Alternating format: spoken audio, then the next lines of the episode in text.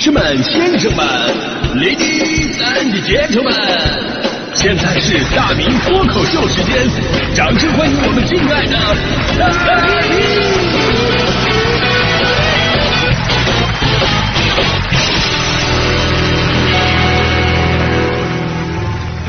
好，欢迎各位来到今天的大明脱口秀，我是大明啊。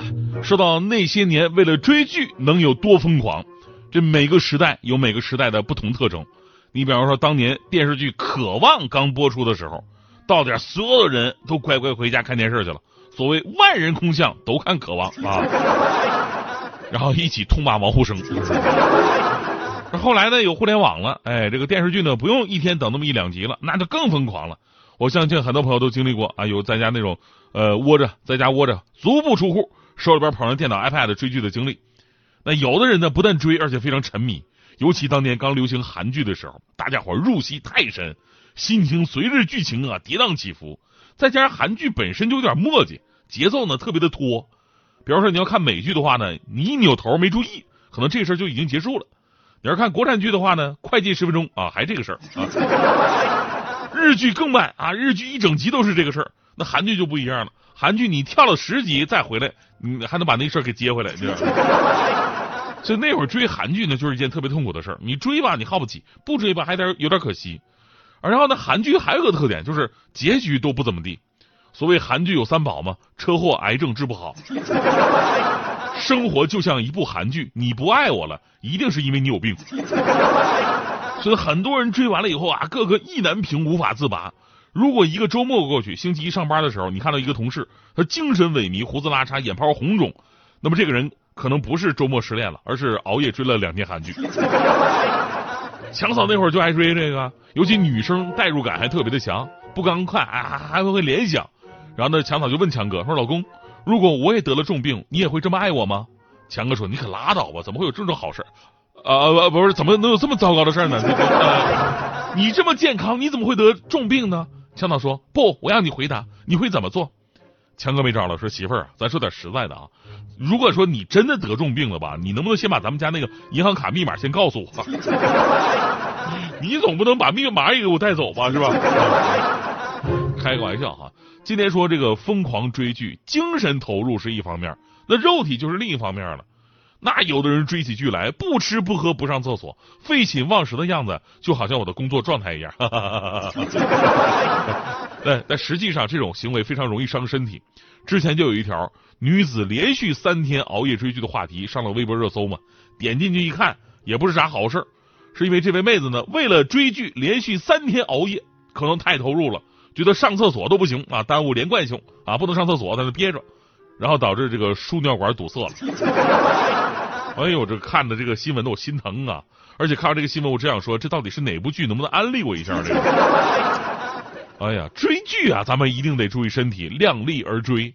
但话说回来，如果真的有那么一部剧能够让你深深的陷入疯狂，入戏太深，那从某种角度来讲，那也是这部剧的成功啊，对不对？证明人家拍的好，能抓住人。但是现在这样的好剧真的太少了。你比方说小的时候，我最爱看的。我最爱看的是古装剧，为什么呢？因为古装剧一般都是飞檐走壁、武打的剧情特别的多，哎，小男生就喜欢看这个。你看啊，这演员一边是风流倜傥，一边上下翻飞，什么都行。那会儿的演员有一个算一个，都有点功夫底子。你就是说，从那个演楚留香的这个呃郑少秋，到小李飞刀的焦恩俊，从这个射雕的黄日华，再到呃这个神雕侠侣的刘德华。这些人一个个摔掉渣不说，人家都是有真功夫的呀，那家伙劈叉什么的翻跟头都会呀。从小就看他们打来打去，也没什么特效，就是觉得好看。但现在呢，现在我最不爱看的我就是古装剧。现在的古装剧比以前的言情剧都墨迹。我的天哪，主人公一出来以后呢，B B G M 就起来了。哎呦，这个墨迹看着看着那个配乐诗朗诵开始。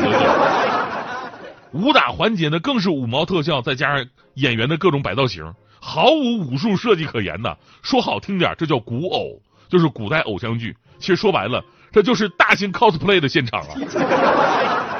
就这毫无训练痕迹的演技，你动不动就拿几千万、上亿的片酬，那谁能干呢？对不对？呃，说到这个古偶，现在我也不知道为什么，就拍什么吧，都跟偶像剧似的。你古装剧也就算了。你抗战剧也有偶像化，男主角不是喝红酒就是抽雪茄，然后呢枪林弹雨，发型不带乱的。女主角更夸张，在战火纷飞的年代生存，那家伙皮肤白嫩的，这家伙。最过分的是，男女主角的衣服一定都是最合身的，而且都是收腰的。都在一个部队里边，怎么就你们待遇这么好呢？这这凭什么？而至于现代剧，那现代剧更加偶像化了。而且现代剧想要拍的偶像化呢，一定要有一个霸道总裁的人设。哎，就是现在姑娘啊，就喜欢说被霸道总裁全面掌控的那种感觉。所以显而易见，如果说白马王子是无数少女童年开始的浪漫幻想，那么霸道总裁就是少女们梦想落地的现实具象。身为一个霸道总裁，除了要有富可敌国的身家，而且呢，一定要穿衣有品，表情严肃，走路带风，说话冷酷，在每时每刻每一个细节都得透露着男人最霸气十足的一面。他们给人感觉就是啊，就是这世界上所有的事儿我都能掌控。最颠覆我们普通男生认知的什么呢？就是我们普通男生都认为啊，如果你想要一个女生去喜欢你的话呢，你得这么做，你要对她好，对吧？你得多说点拍马屁的话，多赞美他们，或者时不时呢做一些幽默搞笑的事儿，吸引对方的注意力。但是霸道总裁完全剑走偏锋，但效果却出奇的好使。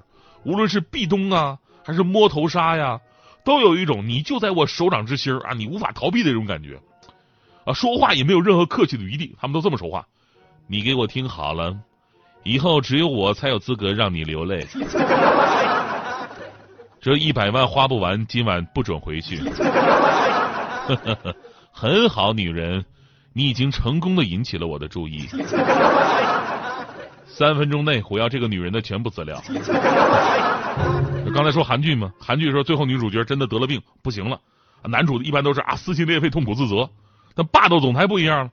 霸道总裁都是命令式的语气，你给我醒过来！我命令你立刻给我睁开眼睛，听到没有？然后转头对大夫说：“救不活他，我要你们所有人给他陪葬。”完全已经忘了这是一个法治社会了，知道吗？但是，一段时间以来啊，以霸道总裁为卖点的小说啊、电视剧啊，真的特别的火爆，尤其在网络文学上，深深的笼络了一大批的爱幻想的粉丝。但是这种不切实际的霸道能维持多久呢？最近有一部就叫做《东八区先生们》的电视剧啊，可以说是被黑出圈了。这部戏呢，就是霸道总裁专业户啊张翰主演的，演的还是他最擅长的霸总形象。那这部剧播出之后呢，却因为台词擦边、情节悬浮、不尊重女性而陷入争议当中，被舆论批呃批为年度油腻尴尬之作。这个九月十九号播出大结局的时候呢，该剧的评分仅仅。是二点一分，成为评分最低的电视剧。近二十万打分的网友当中呢，有超过百分之六十呃百分之九十六的人打出了异性的差评。而之后呢，这部剧就被全网下架了啊，非常惨。所以呢，霸道总裁这种所谓的网络爽文啊，看着似乎很爽很美好，但实际上这种价值观已经跟外部世界形成了一个极大的错位。因为现实生活中的霸道总裁们，他们的霸道更多是体现在商场上的决断力。而不是说他看谁都像奴才。如果说是二十年前啊，大家伙对大佬们呢，对富人们不是那么的了解，于是呢，对于男性多金貌美、事业有成、生活条件优越，就这种人设呀，会非常的青睐。但是现在不一样了，现在网络信息如此发达，我们接触的人越来越多，就会发现这种角色的设定本身就是悬浮和错误的，早就不适用于当下这个时代。而演员跟编剧依然活在自己的世界当中，无法自拔。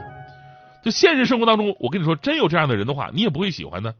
你就说以后就在咱们节目里边，我呃我我就我换一个风格，我就换成霸道总裁风格主持，你觉得怎么样？